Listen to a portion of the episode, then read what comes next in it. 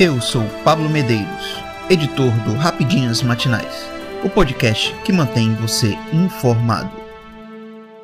Justiça Federal acolhe pedido da Ágil e decreta bloqueio de 6,5 milhões de reais de suspeitos de financiar vandalismo no Distrito Federal.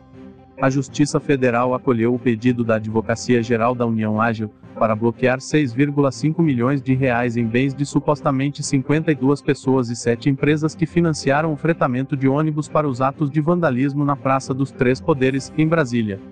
De acordo com a Ágil, o dinheiro deverá ser utilizado para reparar danos causados pela depredação de patrimônio público em caso de posterior condenação. Além disso, o órgão vai poder solicitar a ampliação do valor a ser bloqueado na medida em que a contabilização dos prejuízos, que ainda não foi concluída, avance.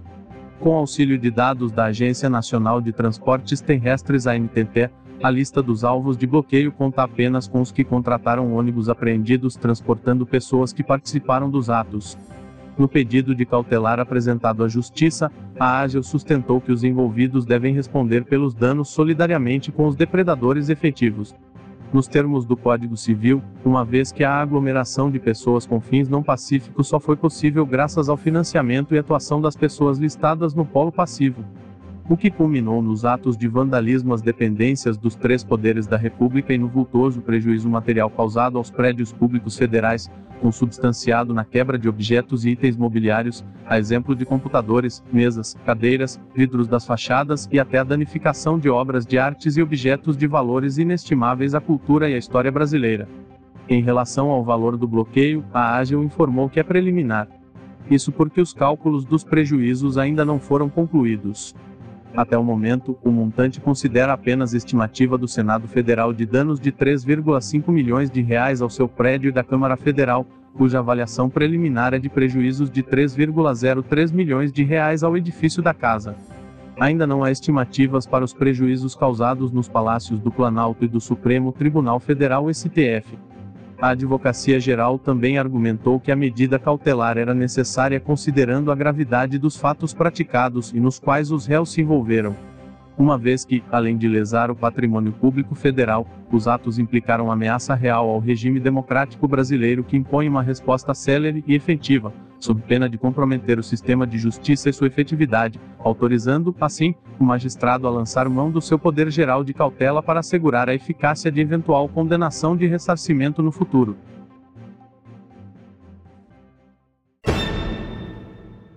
FMI admite preocupação econômica com agitação civil no Brasil e no Peru. A diretora-gerente do Fundo Monetário Internacional FMI, Cristalina Georgieva, alertou nesta quinta-feira, 12, que existe uma preocupação com a agitação civil em países como Brasil e Peru, o que poderia levar a uma desaceleração econômica na região. A preocupação com os acontecimentos nas frentes de agitação civil. O que vimos na América Latina durante o último ano é uma mudança política bastante significativa e está impulsionada por fatores econômicos subjacentes na América Latina. Se está por ver se isso leva a uma maior desaceleração, declarou Georgieva em um encontro com um grupo de jornalistas. Segundo o último relatório do FMI sobre as perspectivas econômicas mundiais, que será revisado no final deste mês, a região crescerá apenas 1,7% este ano, mas quase todos os países exceto o Chile conseguirão se safar da recessão. Portanto, a região não entra nas projeções do órgão que alertam que este ano um terço da economia mundial entrará em recessão. O que é realmente decepcionante é que a América Latina tem um potencial tão grande para crescer, é uma história de potencial subaproveitado, acrescentou. Nesse sentido, Georgieva destacou que as possíveis consequências da agitação civil devem ser observadas de perto.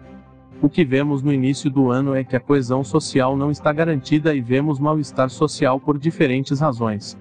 É apenas 12 de janeiro e temos Brasil, Peru, Bolívia, Colômbia, Reino Unido, todos por razões diferentes, mas com claras tensões sociais. O que isso significa no futuro é obviamente muito cedo para dizer, mas acho que temos que observar, considerou. A diretora-gerente do fundo previu um ano difícil para a economia mundial e, uma vez que o trabalho dos bancos centrais ainda não está feito e terão de continuar pressionando para alcançar a estabilidade de preços, ainda não se conhece as consequências reais no mercado de trabalho, o que pode aumentar as tensões.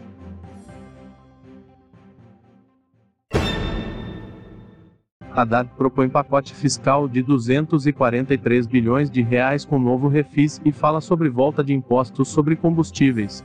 O ministro da Fazenda, Fernando Haddad, PT ao lado da ministra do Planejamento, Simone Tebet-MDB-, realizou um anúncio nesta quinta-feira, 12, de um pacote de medidas fiscais com a intenção de melhorar as contas públicas. Entre as medidas anunciadas pelo político é um refinanciamento das dívidas de pessoas físicas e de empresas com um percentual de desconto, a fim de que débitos sejam renegociados. A expectativa da equipe econômica seja de injetar 242,7 bilhões de reais nas contas públicas no ano de 2023. Nós estamos atuando no campo da receita para tentar reproduzir o cenário de 2022. Não se trata de aumentar ou diminuir a arrecadação, se trata de repor, explicou. O pacote também é uma sinalização ao mercado financeiro após a aprovação da proposta de emenda à Constituição PEC Furateto que autorizou um gasto de 231,55 bilhões de reais para custear a manutenção dos 600 reais aos beneficiários do Auxílio Brasil que poderá voltar a ser nomeado como Bolsa Família e outros programas sociais. De acordo com o planejamento do pentista, as ações que poderão aumentar as arrecadações do governo correspondem a 192,7 bilhões de reais, enquanto a estimativa de corte de despesas seria de 50 bilhões de reais.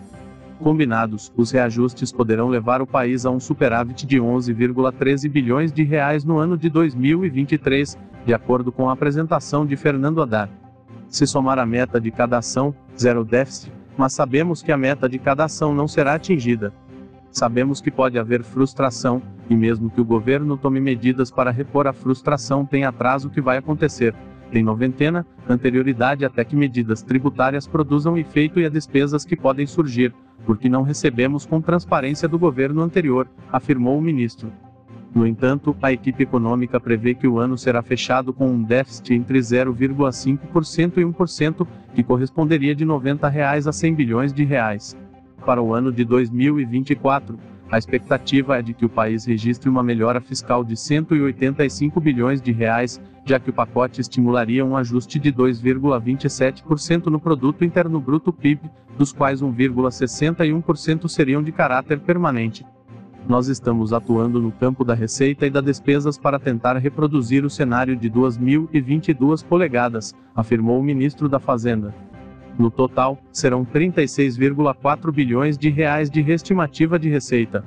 83,2 bilhões de reais de receitas permanentes, 73 bilhões de reais de receitas extraordinárias apenas em 2023 e 50 bilhões de reais de redução de despesas. Sobre o programa de refinanciamento de dívidas, Haddad propôs um desconto de 40% a 50% de desconto sobre a dívida total juros, multa e tributação que poderão ser parceladas em até 12 vezes. Porém, as regras valerão para aqueles que recebem até 60 salários mínimos.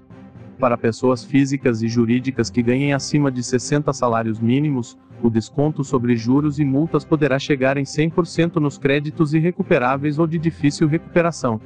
Ao ser questionado sobre o retorno do PSS/COFINS na tributação dos combustíveis, o ministro afirmou que a decisão só será tomada quando o atual governo assumir a Petrobras. Atualmente, o indicado pelo executivo para ocupar a presidência da estatal é o senador Jean Paul Prates PT-RN. Estimamos receita de PSS/COFINS sobre combustíveis na forma da lei atual, disse Haddad. O impacto orçamentário caso os impostos sejam retributados é de 28 bilhões de reais. O imposto foi reduzido sob a gestão Jair Bolsonaro PL.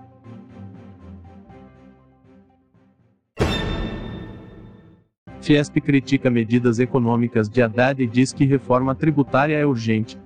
A Federação das Indústrias do Estado de São Paulo, Fiesp, criticou na noite desta quinta-feira, 12, as medidas econômicas apresentadas mais cedo pelo novo governo.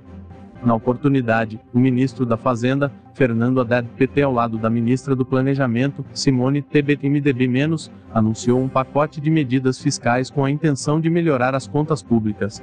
Entre elas estão o refinanciamento das dívidas de pessoas físicas e de empresas com um percentual de desconto, a fim de que débitos sejam renegociados.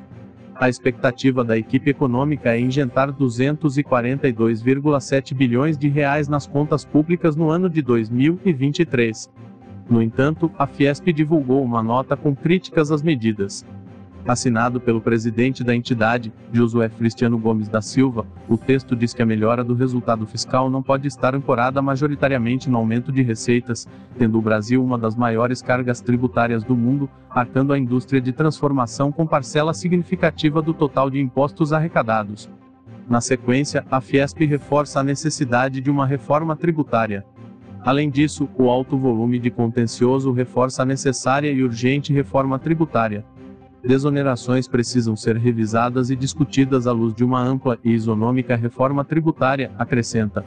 A Fiesp também esclareceu que entende que uma política econômica crível e harmônica é fundamental para a recuperação da indústria brasileira e, consequentemente, para promover o desenvolvimento do país. As políticas monetária e fiscal precisam caminhar juntas para a existência de um ambiente macroeconômico favorável aos investimentos produtivos, completa.